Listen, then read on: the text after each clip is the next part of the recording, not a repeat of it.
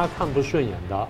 然后他想罗织入罪的，没有别的更好罪名的时候，他用反间谍法。所以他的预预先防范就是，万一社会动乱的时候，我要怎么办？我怎么扣帽子？用各种各样的理由去维稳。我认为中美国在对中国这一方面的这种禽兽的工具跟管道，还有人员的编装是非常全面性的。我们看美国的印太指挥部在夏威夷，那编制比我们还大，人数我就不讲，怎么那么大，那么多？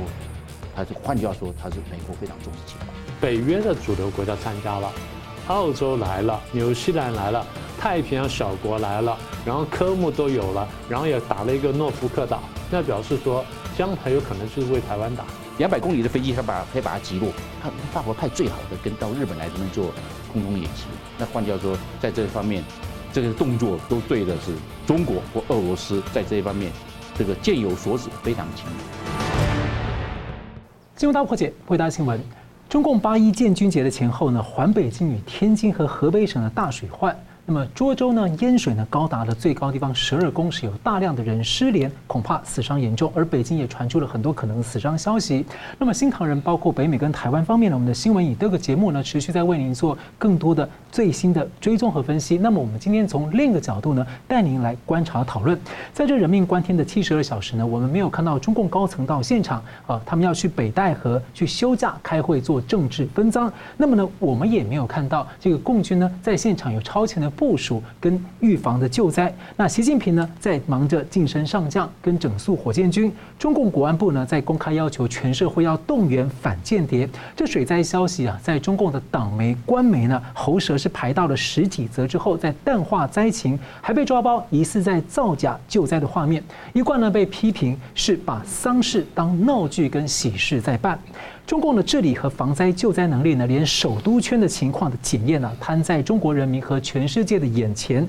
北京的救灾呢，似乎也在防范军队啊。对比台风。暴雨跟地震频仍的台湾呢，中华民国的国军是怎么做的呢？稍后来为您分析。那我们来追踪国际两大的安全犄角啊，这个八月五号前呢，有近四十个国家的高层呢，将在沙特阿拉伯呢开会讨论俄乌的和平未来的可能性。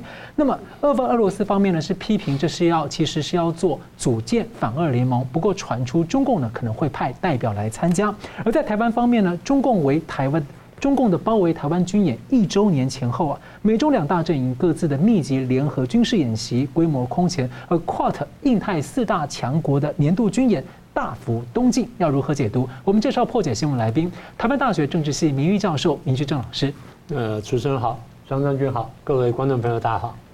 中华民国前空军副司令、清华大学讲座教授张延廷老师。主持人好，明教授好，大家好。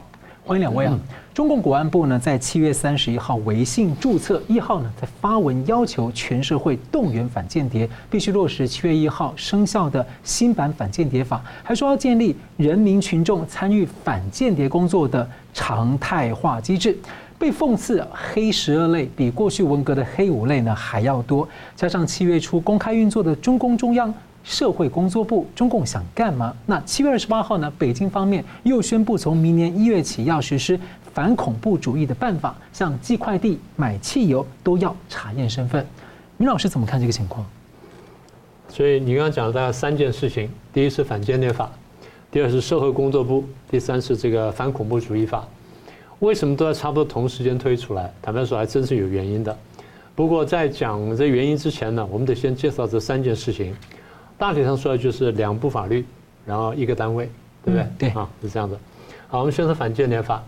反间谍法在四月份人大常委会呢去修订，修订完大家注意到一个最大特色就是它大幅度的扩大了这个对这个间谍活动定义，而中共原来对间谍活动定义已经是非常宽松、非常广泛，它把一个原来已经宽松广泛的间谍定义啊，间谍活动定义呢再扩大。他也说的是，呃。增加了哈，网络间谍、投靠间谍组织及其代理人，然后针对第三国的间谍行为，嗯，好，把它加进去了。这些当然你说在文明国家也有，但中共的这个做法呢比较危险啊。为什么？等下再说。这第一个，然后在这个反间谍法这部分呢，也增加了中共怎么样去去反间谍的这个作为，不管是什么调查啦，啊，或者说这个。取阅资料啦，传唤个人啦，调查财产资讯啦、查询啦什么的，然后禁止出入境等等。这基本上呢也都是合理的啊，他们说没有什么特别。重点就是我们认为民主国家在办这些事情的时候呢，比较有法律依据；而在专制国家呢，很多时候，第一呢虽然有法律，但土法不足以自行。各位可能很很难想象到哈，在中共的人民日报啦或新华网这些大的这些官方媒体上面呢，呃，当然现在比较少了。早几年一直在问一个问题。到底是党大还是法大？嗯，到底党大法大？经常讨论。对于你这个法律系出身来说呢，这是一个荒谬的问题。是，是不是这样？在任何其实两千年前，中国在春秋时代已经讨论过这个问题了。法比较大，嗯，法比国军要大，所以很多时候国军做事情犯了法或国军做事情超过法律范围，有人会劝谏他，国军得修改。中共在辩论的时候，党大还是法大，比方说他根本没把法放在眼里面。也就是法基本上是为党服务的工具。什么叫为党服务的工具呢？为党的权利所服务的工具，为党的高层的权利欲望所服务的工具。这样讲比较准确。所以虽然有个反间谍法，但是它绝对不是认真执行，它绝对是过度执行。什么叫过度执行？他看不顺眼的，然后他想罗织入罪的，没有别的更好罪名的时候，他用反间谍法。这样里面口袋化哎，口袋罪名化。绝对是因为他这个很容易做的。呃，我们过去讲过二十三条，有没有？二零零三二香港基本法二十三条立法。二十三条当时我们注意到，就是你在香港的公共场合，如果弄了什么、读了什么东西或看了什么东西，你就可能被抓。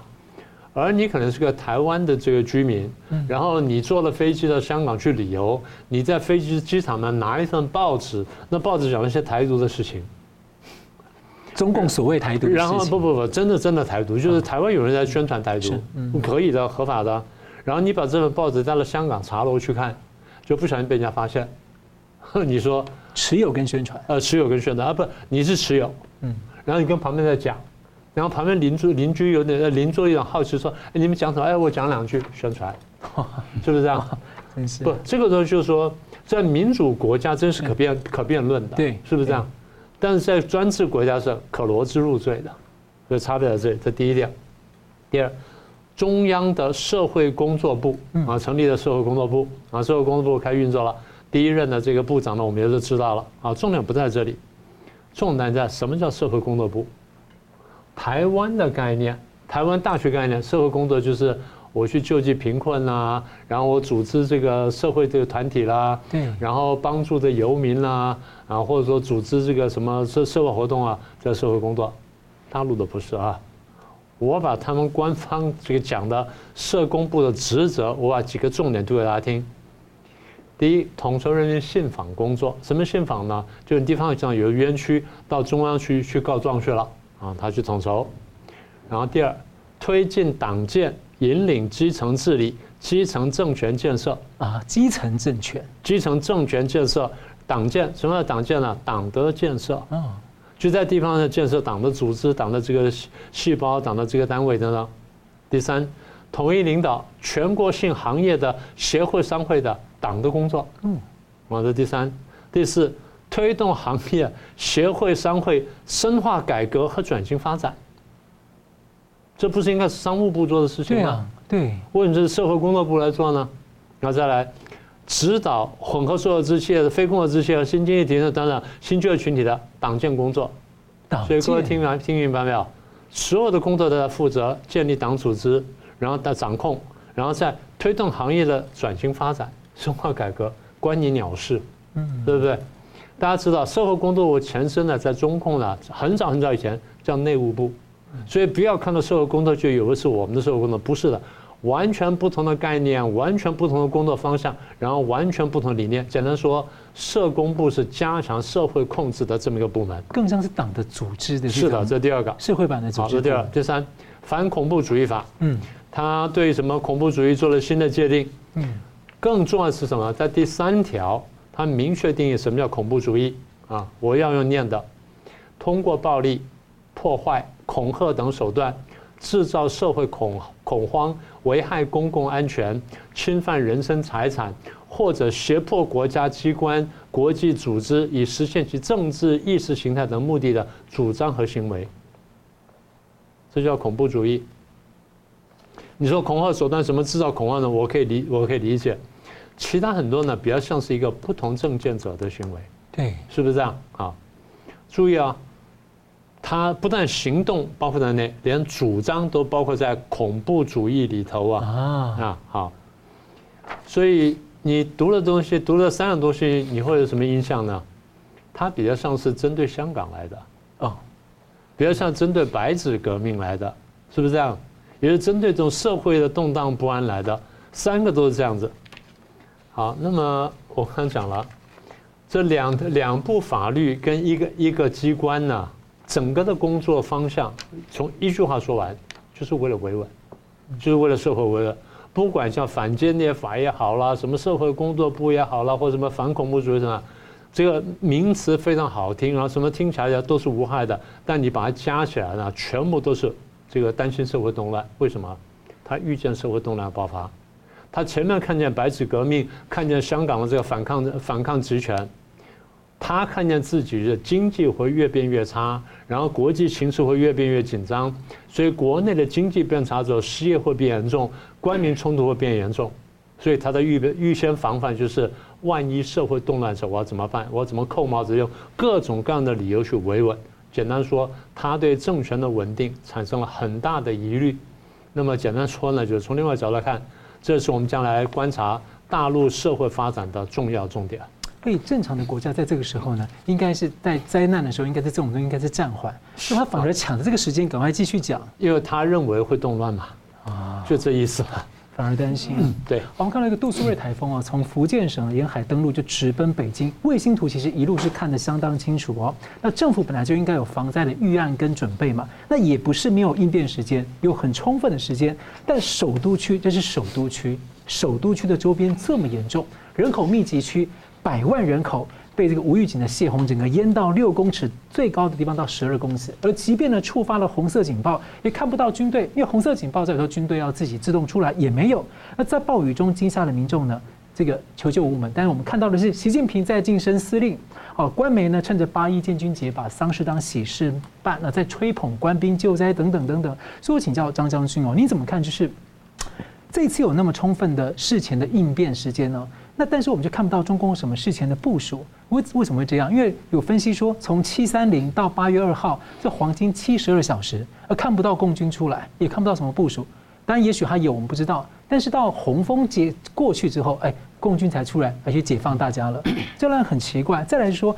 要您在这个军方服役，我们知道台湾这个天灾频仍啊，台风、地震、豪雨经常的。但我们经常看到，在事情发生前，军队就先准备好，而且常在出现在新闻里面安民心。你怎么看这两个事情？对，我认为他出了两个状况。第一个是灾前的预警、预警的预警的机制出了问题，预警失灵了嘛？你要先要预警，先先预告大家。第二个，灾后的应变机制缓慢。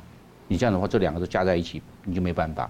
一个台风，我们知道这个。这个太平洋低压热带气旋形成的时候，一个台风带来大的大量的水汽哦，这个这个降下来，强降雨下来。那现在是极端气候啊，这个经常都会有。那我们台湾在这一方面经验是比较丰富，那应该是要超前部署。以前我们在军队服务的时候啊，兵力要事先提前二十四小时要进驻，因为你是你你在只要雨来的时候，风大雨强是没有办法了。第二个，在那个时候已经是淹水了，车辆过不去了，你要求渡橡皮艇，所以我们的预置，我们那时候是先到这个乡民里民活动中心，嗯，这个当然是五十个，那个地方是一百，我们有三个责任区，每一个单位都要负责，我们就可能按照乡来负责，乡跟镇，那时候我负责三个乡跟镇这样过去，因为这个台风也停课停班了，然后这个是抢抢灾抢险第一嘛，对。那我们人的话，晚上去进驻，在在在把这个个人的这个装备，还有一些就是我们讲的膳食，我们都要准备好。与老百姓一起面对这个风险。对啊，能够撤离的撤离，不能撤离的，我跟你保，我协助你。对，在海警的时候啊，海上警报发放之前就要先进驻。嗯嗯。因为等到降水来的时候来不及了，是风那时候这可能在路上行车可能都会有风险。所以其实有时候我们我们没有看到的时候，其实都已经在做准备了。都在准备，我们都是超前部署。然后然后在山区的地方啊，可能要先把这些。这个这个居民先做书签，因为那个时候交通已经会中断，瘫方了，你根本里面没有办法，直升机没办法过去空投食物，因为天气很恶劣，对，你没办法，那你断掉，哎，先迁过来到到到平地的这些乡乡村的这些学校，结构安全。对，你住个三天五天没有问题。这些地方政府有这些简便的食物、医疗用水都帮你准备好，泡面什么都帮你做。等到完毕之后，躲过了这个灾灾情，因为有时候啊会有土石流，对，那你会造成生生命生命这种这种丧失。哎呦，那刚好这个时候先到这个地方安全。等到等到整个台风过后之后呢，再整个再迁帮他有军用卡车帮他送回去。嗯，你看这一次在整个大北京地区哦。它这个强降雨，你看最深的这个水到十二公尺，车辆怎么行？车辆没办法行，没办没办法行进。而且目前呢，整个的都市的建设全部都是水泥或者是柏油路，那水没地方跑。你那时候平常的都是都是土地的话，你还可以向下渗透，可以吸收一些。现在全部都是高度城市化。你高度城市化，你水去哪里？所以人家才说这个这个地下道是良心工程，排水道了。排水道，那代表它排水道长期有问题，就只做面子了。但是这个有时候我们叫强降雨，它的时雨量就是一个小时的它降雨降雨的数，那是没有办法宣泄的。那现在就是说，你看我们在高雄地区啊，有很多的泄洪池，对，尤其要我我们那个知道有二航溪，二航溪要通过台南到高雄，然后到到点宝溪，然后汇入到这个台湾海峡。然后另外一个就是阿公店溪，还有一个是那个阿公店溪，阿公店溪也是一样，都通过都通过这个冈山，然后然后汇入台湾海峡是这个样。你看这个时候啊，它经过这个强降雨的时候，有的时候又又刚好你刚才所讲那个时间了，七月三十号到八月二号，刚好是满潮，因为月亮刚好农历嗯。农历十五六月十五农历六月十五。那大潮，大潮水海水上涨，你整个排线，你们海水都上涨，你怎么？低洼地区一定淹水淹大水，变成这个状况，又是强降雨，然后又没办法宣泄，然后又没有什么没有什么没有什么滞洪池哎，所以这是最大的问题，就是还有泄洪非常严重，非常快，然后又没有滞洪池，滞洪池哦发挥的功能，因为这个台湾在莫拉克台风的时候，那时候滞洪池还没什么滞洪池，后来在在仁德地区，我看到好多滞洪池出来，新的滞洪池也包括在。港山地区、梓官区好多滞洪池，因为这个时候你那个这个水没地方去的时候，没办法排出海的时候，滞洪池先吸纳一些。就是在北京啊，变他为了要救大兴机场，对，他让水不过去，然后为了要救雄安新区，那是空城鬼城。对，这边是涿州，涿州在上游，对，涿州变成滞洪滞洪池去了。但是涿州它的高度远远比雄安高啊，他不去弄到雄安，哎，没有人口啊，太残忍了。所以一定要搭配滞洪池。嗯，我后来发现哦，自从莫拉克台风到现在为止十几年了。这个台南地区、仁德地区、港山地区、紫光区没有出现大水了，是。自洪池发挥的功能，对，是这样子。那现在这个这个大北京地区哦，开发那么的那么多盖那么多高楼大厦，水是没地方去哦，更应该要有自洪池。是。你现在没有自洪池，你只好这个牺牲了涿州，让只涿州还有它南边的石家庄变成个自洪区，你变成这个样子，大家就不让它水到雄安，就变成为了面子啊。对，那水往哪边跑？这十亿公吨、十亿立方米的，怎么样去？我说这个非常，所以之前的这个预警，灾前的预警要先做，人要先进驻，然后危险的地方人要先撤离，最起码啊，这些生命、这些财产呢、家当哦，暂时先放一边，生命我保住了嘛，回去之后再说嘛，那回去之后在灾后抢抢，再就把它复原嘛，就清扫啊、抽水啊等等，那但是大家都安全最重要，然后这是灾后的状况，所以我要认为他们这个。之前的这种在海警跟陆警这一方面的预警机制的事前的功课没有先做好，事后的抢险来不及，因为着军车根本没办法过去，只能做疲乏。你你那个十二十几公尺的水，你十二公尺的水，你怎么样走？车子都淹，你你那个军车是没有办法过去。但他们不是号称要攻击台湾，有很多准备了很多的小船跟这个军军用的胶筏都没有动吗。对，所以我要认为这个不会掉到那边，这个不会掉到那边去。我认为啊，这个就是平战结合。嗯，因为我们那时候讲过救灾视同作战。对，就那那时候我们一下令的时候，我如果我们是救灾失败，当我们那时候也讲过，如果你的责任区有人死亡，因为这个这个这个灾灾了，你救灾不利，你有你有问题。当初为什么没有做事先撤离？对，就这样。像上次的郑州泄洪，对，结果呢，居然那个地铁没有撤，然后呢，那个地下道几几千辆车在里面就被它淹没了。对，然后才十几个人，还说十只十几个人，你有过。嗯，哎，没有不急。你说这个好像台风，这次还好啊，没什么。但是我想到这一次是因为擦边球，那下一次就没那么幸运了。对，只有这样，宁过而不缺。以前是以前，现在极端气候的气候形态跟以前不一样。这种这种强降雨哦，不是我们当初所想象。所以我认为思维要跟着时代走。嗯，是。感谢我们休息一下，等下回来看乌克兰和台湾方面的两岸的最新形势。休息一下，马上回来。欢迎回到《新闻大破解》。俄罗斯侵略乌克兰呢，已经超过一年五个月了。不过战场的形势呢，持续的焦灼啊。俄军是已经无力进攻，而乌克兰的反攻看起来是不如预期啊。那么呢，最近欧美外交圈呢传出呢，有人呢在说，企图要说服乌克兰呢来接受俄罗斯进行谈判的消息。那么。另外一方面呢，沙乌地阿拉伯八月五号、六号，也就是明天要举行吉达峰会，讨论俄乌的和平方案，广邀了全球呢三十到四十个国家的国安顾问跟高官参加。那传出呢，中共有可能派特使李辉参加。不过，俄罗斯批评这个峰会呢，其实是要组建反俄联盟。所以我请教明老师啊，你怎么看这样的传闻？呃，先说啊，俄罗斯的批评非常非常有趣啊。如果俄国派中共派特使参加，俄国说他组建了反俄联盟，那也就是中国中共要参加这反俄联盟嘛，这是很有趣的一个评论。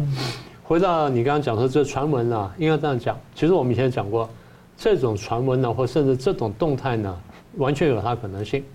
从欧美角度来看，两大原因，第一个就是这个仗呢打得超过他们的预期，嗯，打了一年五个月嘛，你刚刚说嘛，一年五个多月嘛。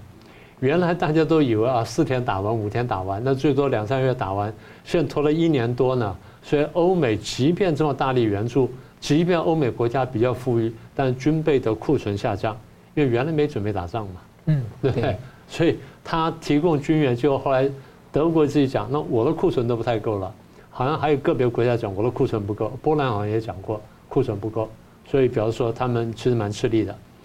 因为吃力呢，所以想停战，这第一个原因。第二个原因就是他们经济受到打击，即便大家联合起来去封锁俄罗斯，但大家不要忘记，欧洲国家有三样东西是靠俄罗斯的。第一个呢是石油，大家都知道了；第二是天然气；第三呢部分的市场，他们是靠俄国的。如果说我跟俄国都不来往的话，第一我买我买石油买天然气跟别的地方买贵很多。甚至我买不到，所以我就会减产，我的这个工业啊、商业生产呢就会就会下降。第二就是，如果说我跟别的国家去买呢，可能会贵很多。第三呢，你封锁它，我不能卖东西给他，我该赚的钱没赚到，所以我的经济会下滑。对欧美各国来说呢，这始终是一个考量。反过来说，这是当年普京认为我敢发动战争的原因，因为我不相信你们敢为了一个小小乌克兰然后牺牲跟我的关系，就没想到他真的愿意牺牲，然后牺牲到这一步。即便是咬牙苦撑，那普京打得也很吃力，但欧美各国也很吃力。这第一点。第二点，我们不要忘记啊，战争开始没有几个礼拜，泽连斯基说过一句话，我记得非常清楚。他在这个对乌克兰老百姓演讲的时候，他讲过一句话。不要以为国际对我们的援助是无止境的，嗯，对，很有道理的一句话，也就是今天呢，我们不能说仰人鼻息，但我们毕竟是拿人家东西来打仗的，我们自己生产不了这么多东西，人家是因为觉得说我们战略地位重要，或我们就有这个关键，所以要来帮打，但不要以为他们永永远会帮下去，到某一点会停下来，啊啊，第三个问题。国际会不断援助，国际会继续援助乌克兰的条件在哪里？嗯，大概有两个。第一个，大家看你打不打得赢，打不赢的话，把东西送给你，那等于送给俄罗斯嘛，对不对？打得赢，我再送给你。台湾情况是一样的，嗯，这第一个。第二，对我是要这个提供武器给你打，但你不能打个十年二十年了，你最好在几个月内打完。那现在打超过那时间了，那我就要考虑，你还会超过多久？嗯。你要超过多久？也就我要盘算，我想帮你了，但救急不救穷，我到底能帮到什么地步嘛？所以他在盘算，所以在一定时间内我可以帮，超过的时间点呢，我就犹豫了。好，这第二点，啊，这第三点，第四点，那么我们回头去看欧美各国对俄乌战争，它战略目标是什么？以前我们讲过这件事情，不过需要再提一下。第一呢，把俄国打到断手断脚。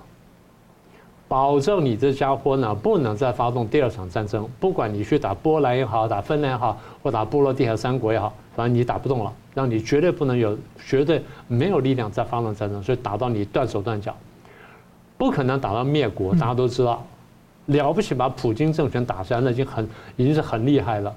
但是普京政权打不下来，最低就是打到断手断脚。这第一个。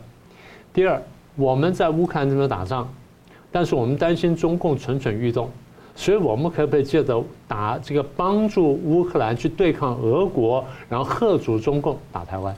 哦，我们不说犄角之势吗？是，对不对？犄角之势就是相互呼应，就这意思嘛。你们中俄在这边犄角，我也在这边犄角呀。大家大家都玩国际政治嘛。这第二个，第三，我这边呢要打败俄罗斯，那边要吓阻中共。我的目的绝对不是穷兵黩武，是他们穷兵黩武啊。大家说啊，你用乌克兰去这个耗损俄罗斯，哎，俄罗斯不先动手打乌克兰，美国能用乌克兰去耗损俄罗斯吗？但是俄罗斯不退啊。那你俄罗斯退不就好了吗？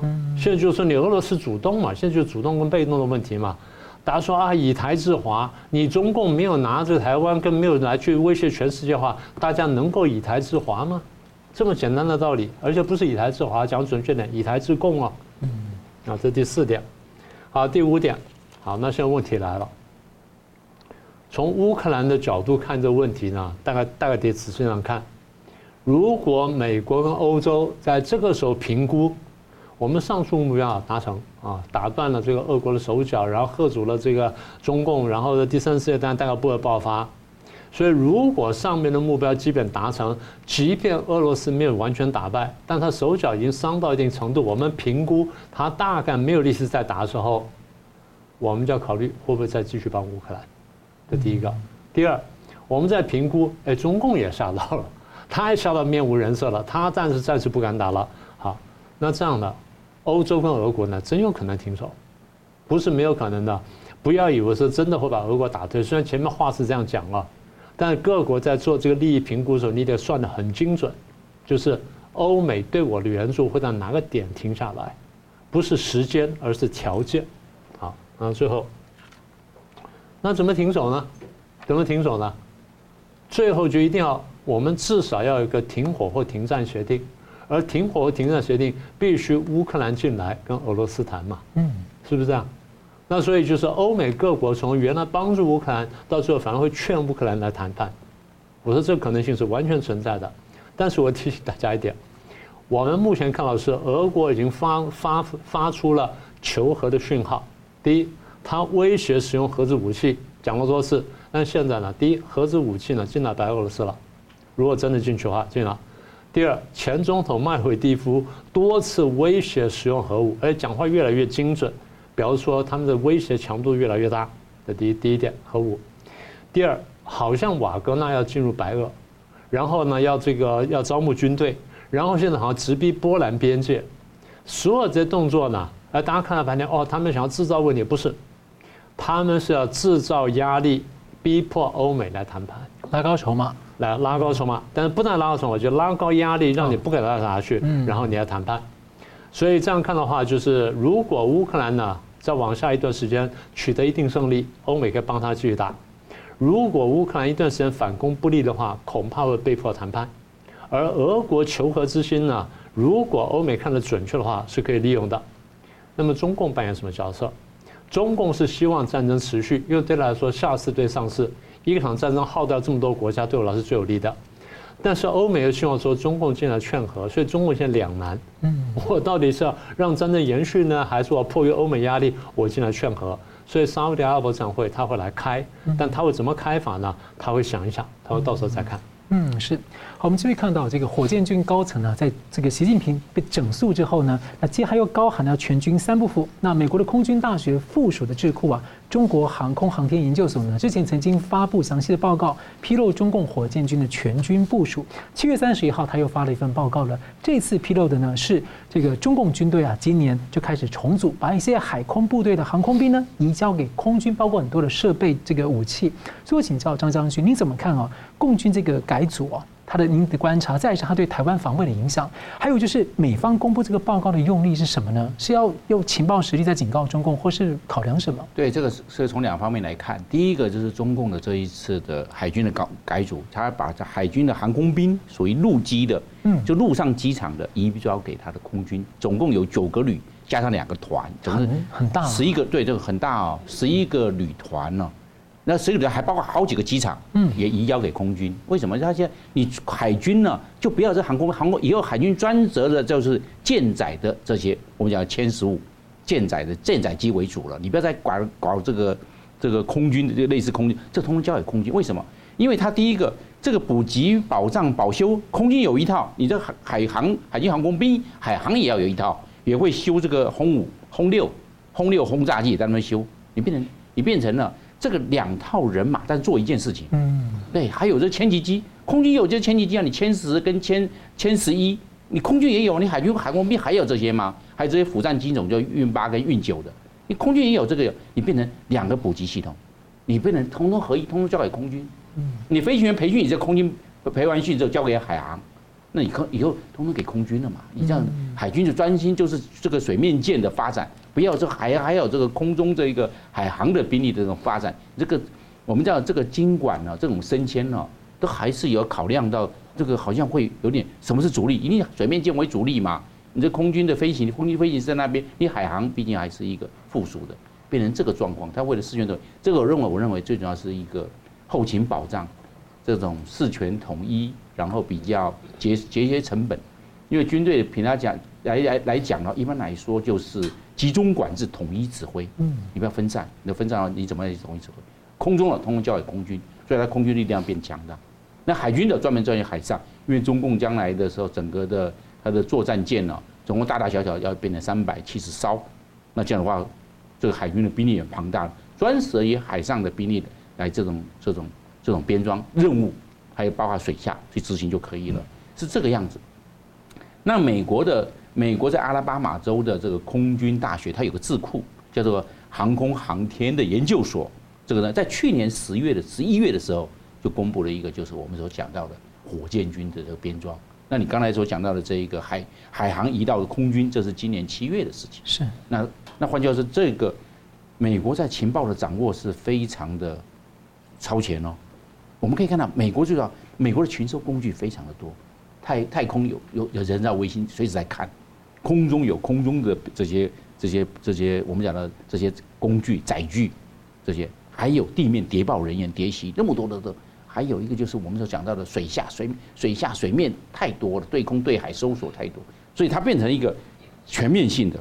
所以这它的情收，这个我认为中美国在对中国这一方面的这种情收的工具跟管道，还有人员的编装是非常全面性的。第二个，它编制很大。我们看美国的印太指挥部在夏威夷，它的编制比我们还大，人数我就不讲，怎么那么大，那么多？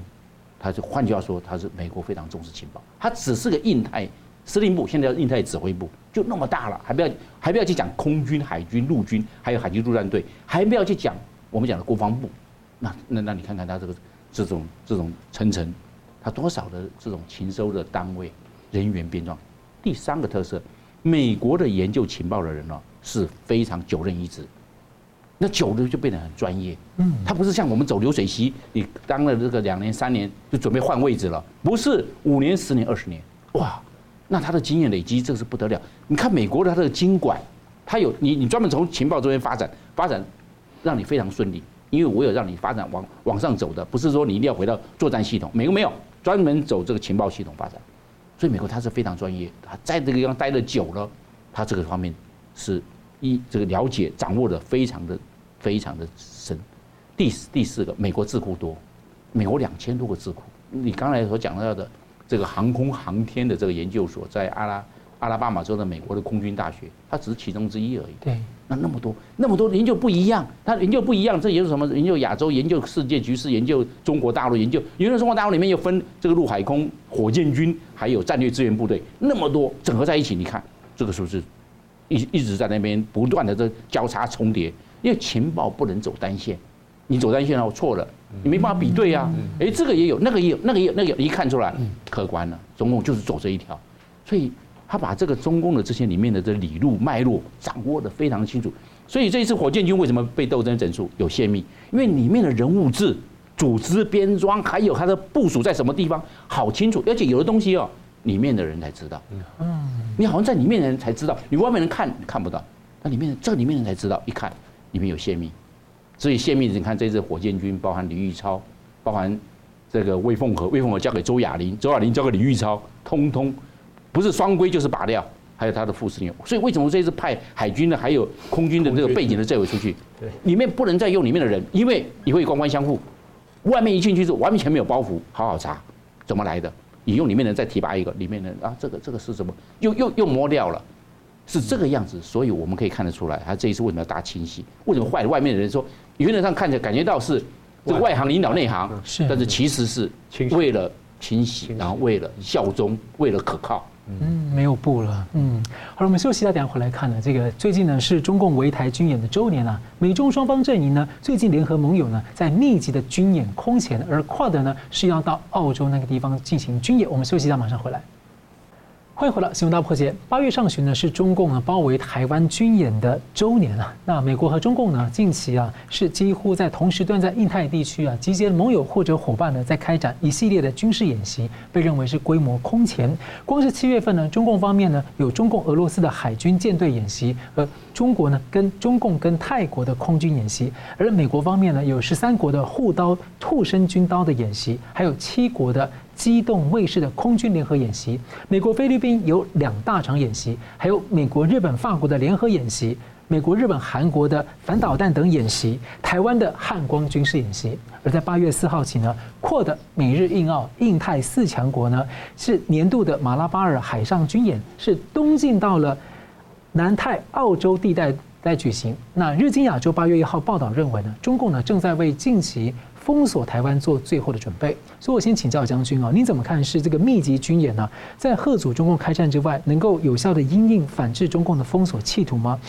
你你怎么看？你看我们这一次他的这个护身军刀演习哈，十三国参加，三万多人是非常大的兵力。它特色就是十三国以前没那么多国，嗯，然后你看德国从欧洲过来，还派了这个伞兵，还派了陆战队过来，就是换句话说。北大西洋公约组织来参加，当然这个这些包含美国、加拿大都是北大西洋公约组织的，但德国它因为因为从欧洲远道而来的参加，我们知道这个这个特色已经出来。第二个，印尼，印尼也是跟印度一样有点不结盟，他也参加了，你看，他也站边，哎，他也派派了这个军队到了澳洲去参加这个这个护身军刀二零二三的演习，看着，哎呦，这个这个环教说，印尼在这一方面有点转向了。而且非常的明显，我可以看得出几个特色。第三个，这一次美国的坎培拉号首次在澳洲成军，在海外，海外他选在澳洲，他选在澳洲，这个这个四千多吨的多吨的这个两栖作战舰，这是这是相当现代的。你看，一千多个官兵，还有他的下这个眷属参加。完全在这样子，美国在这一次的这个护身军刀，紧接着马拉巴马拉巴尔就是美国、日本、澳大利亚、印度。印度这一次十三国军演，印度没有，印度是派个观察团，嗯但是马拉巴尔他参加军队又进来了。印度他是派观察员，因为观察团这是四国派观察团，包含包含马来西亚，包含印度，包含新加坡，包含菲律宾，他们派观察团。但是这但是这一次四方安全对对话的这些国家，这印度就派军队过来，我们可以看得出来这个规模大，国家多。然后我们看了还有一个特色，日本的这次派出云号的这个准航空母舰哈。对。这个这个因为因为三万多吨呢，相当大的一个航空母舰，他这一次派手术到澳洲去，而且他手术打了幺两超音速的反舰飞弹，还在澳洲打，他首次在在那个他国家之外去打这个飞弹，当然他还带了洞山的地对空的这个算是长城的飞弹，地对空专门打飞机的，哎，这次去我，但是我后来看了，哎，怎么没有射这个洞山式的？他是打了幺两的这个反舰，但是洞山的这个防空飞弹好像没有打，不知道什么因素。嗯，啊，他后来没有打，没有打这。我们看这几个几个这些因素啊，包含出鹰号，包含德国参加，包含美国，而且规模那么大，而且天那个天数那么多，是半个月，一直到八月四号结束，八月四号完毕，紧接着马拉巴尔，我们可以知道马拉巴尔他又在这个南太，从印度洋移到这个南太，那换句话，距离南海也很近哦。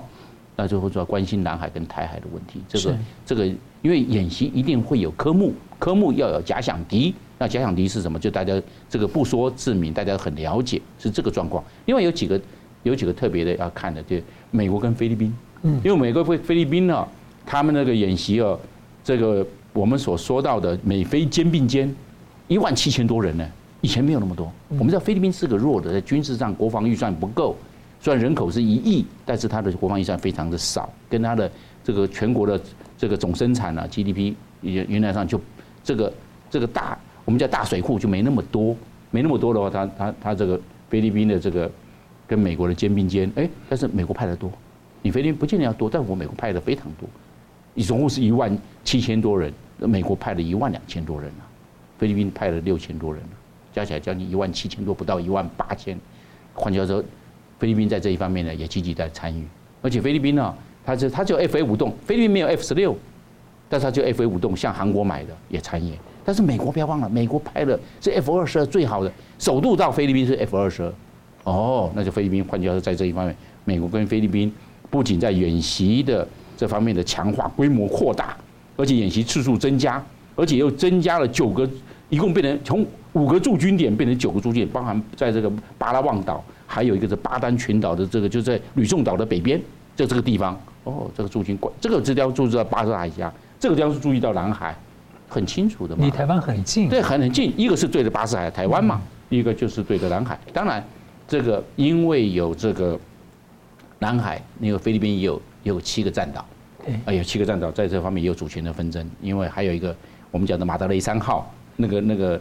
那报废的中型的战车登陆舰在那边，哎，美国利用晚上这雷根号哈航空母舰在南海活动的时候，帮他做掩护运补上，因为他那个地方也没水、没水、没药，食物也不够了。结果哈，结果一去之后掩护成功的，在在在那个马德雷山号帮火山，为什么大肆庆祝？为什么？这是美国掩护的，不然上面是没水，上面我们上面卫生条件很差，因为那那是热带，热带的很容易哦，蟑螂还有那些那些蚊虫还有老鼠非常多。他当然一定要消毒，这个美国掩护帮他把这些医疗用品，还有消毒的装备，还有这个饮食，通过把它送过去。嗯，大家我们可以看得出来，美国跟菲律宾在这方面的这种军事的合作强化加增强。好，那我们现在看呢，中共中国大陆跟俄罗斯参加了在这个日本海，日本海的这个联合军演，总共十艘十艘这个作战舰，然后呢，他也在这个俄罗斯的这个军用基地起飞。总共三十多架的这个飞机来参加海空同时的这个这个联演，都不要忘了，美国跟日本跟跟这个韩国在南日本海也在那边做演习，而且是火火力射击，它有打飞弹，是这个样子，两个在交劲，它在它在这个这个日本海的中中北端，但是美国、日本还有韩国是在南日本海，你看换句话说也是抵近两个互相较劲，而且时间在刚好刚好刚好是在那个前后。插在一起，所以我们一看呢，这个这个整个的这个这我们叫印太，印太地区是整个的军事的活动是非常的频密。那我们现在看关岛，关岛 B 五十二轰炸机进驻，而且关岛现在安德森机场正在扩建，还在扩建呢。B 五十二在进驻哎，要将来进驻的飞机可能会更多，而且从阿拉斯加过来，从阿拉斯加过，而且它的 F 二十二也从阿拉斯加过来，嗯，是这样。那经过空中加油，我判断从阿拉斯加过来空中加油可能要加九到十一次。对，因为你就要用到一半，因为从因为它不落一个阿拉斯加距离关岛六千公里哎，你要这个样子，你要你要怎么你将来进入空中加油啊？你这个这个 F 二十二的油量，你的油你的油箱装满了，当然不行了，不够啊。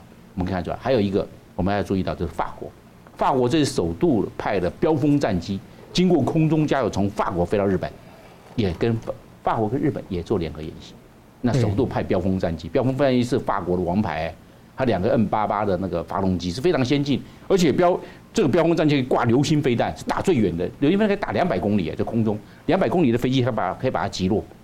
他那法国派最好的跟到日本来这边做空中演习，那换句话说，在这方面这个动作都对的是中国或俄罗斯在这一方面这个箭有所指，非常清楚。嗯，感谢聂老师怎么看呢？所以我们就从另外角度呢，跟张将军谈同样一个题目。那也就是说，所有的军事动作呢，背后有政治目的的。政治，当然是因为没有政治目的，我搞军事动作干什么？不是白浪费钱吗？我们先讲一些细节哈。刚才张军简单提到过，你也你也读到了，护城军呢参加十三个国家，那十三个国家美奥纽，第一是美国为主，然后地点呢在奥纽附近，所以美奥纽，然后在英德法加，这是北约的主力军主力国家。所以北约的主力国家参加了，英国、德国、法国、加拿大是。然后呢，这亚洲地区，日本跟南韩，这是潜在，第一是美国的盟友，第二就是我现在潜在的加强要组建一个美日韩同盟啊，这两个参加了。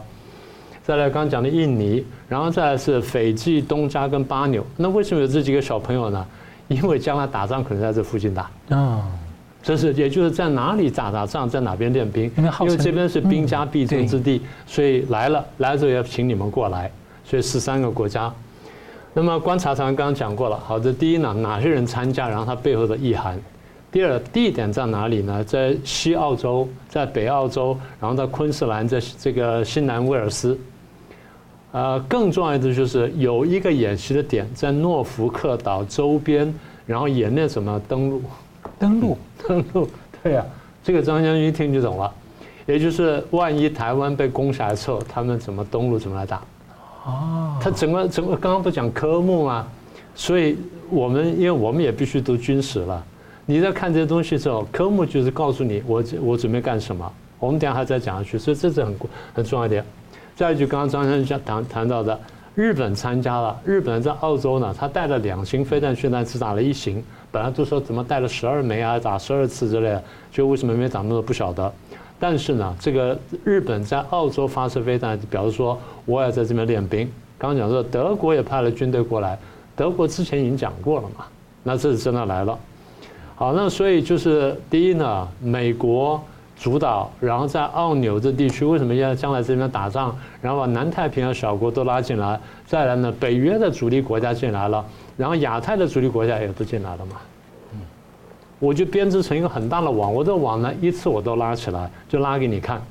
所以《华尔街日报》讲啊，这是军演范围更大，然后更复杂，反映了什么呢？第一，美国贺阻中共攻台的这个企图；第二，美国加强在印太的联盟，这个观察非常重要。因为我跟联盟，我跟同盟国的关系不是哦，我们两个哥俩好。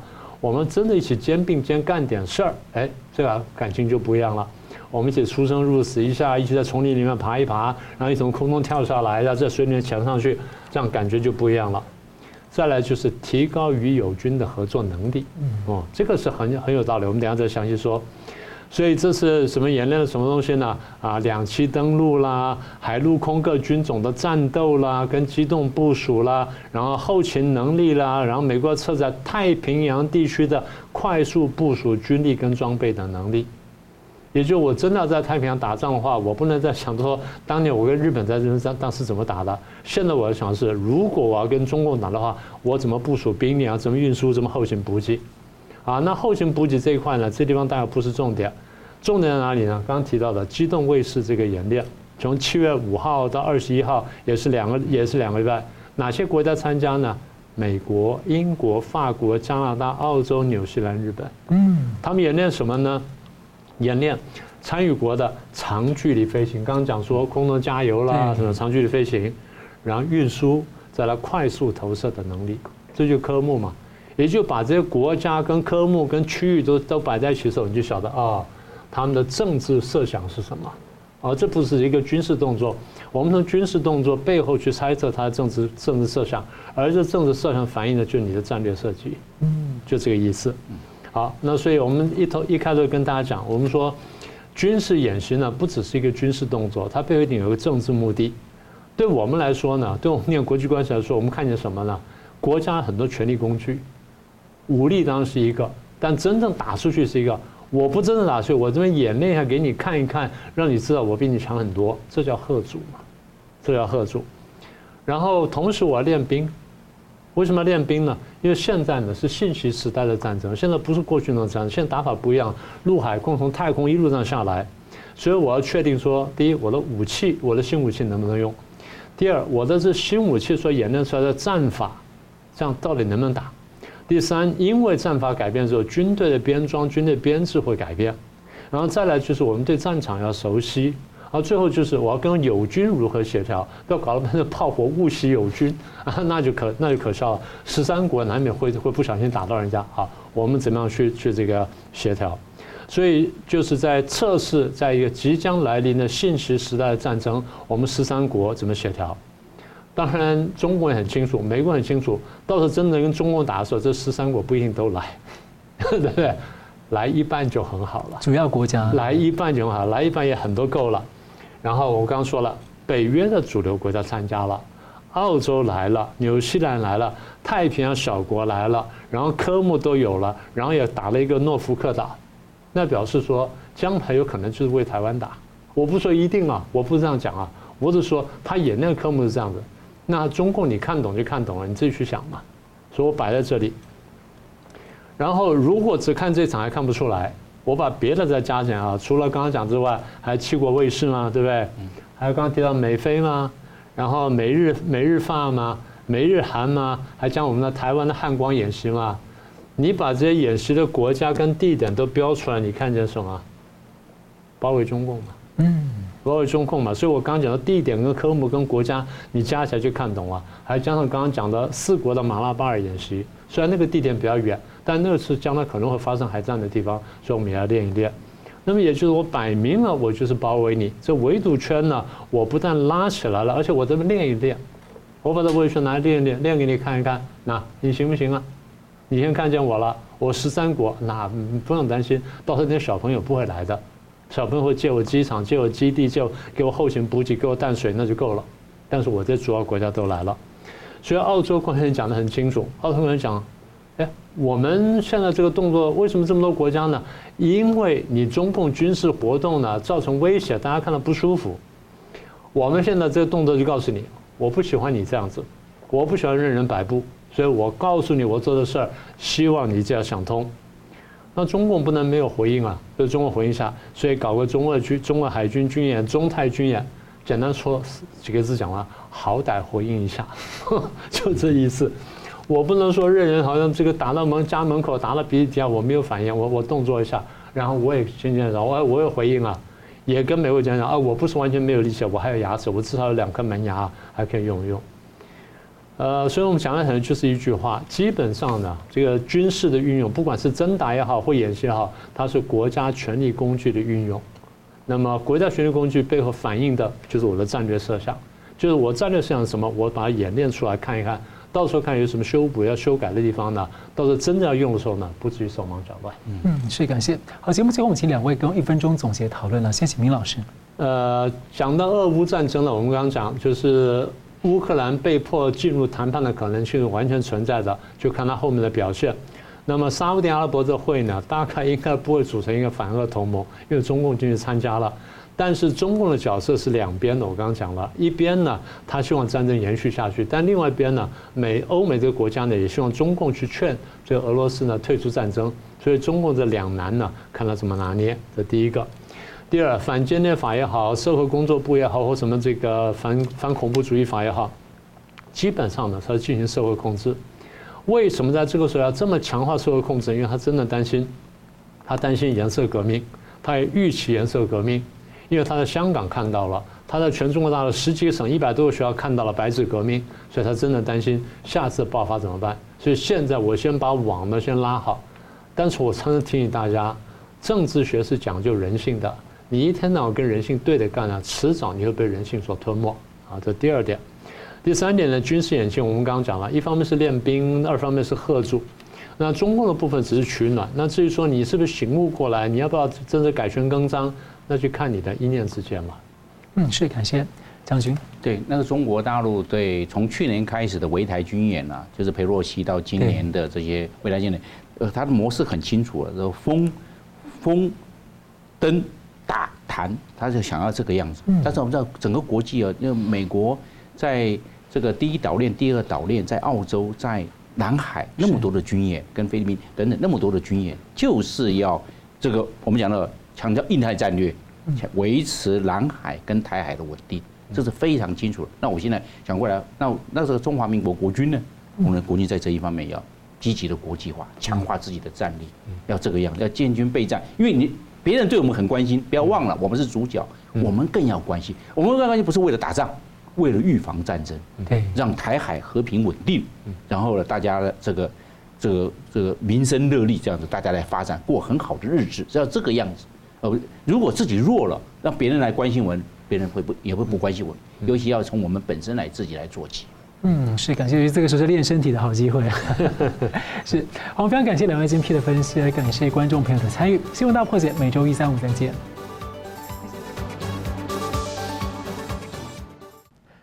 如果您喜欢我们的节目呢，请留言、按赞、订阅、分享，并开启小铃铛。那么，感谢各位呢长期对我们的支持。新闻大破解团队呢将持续为您制作更优质的节目。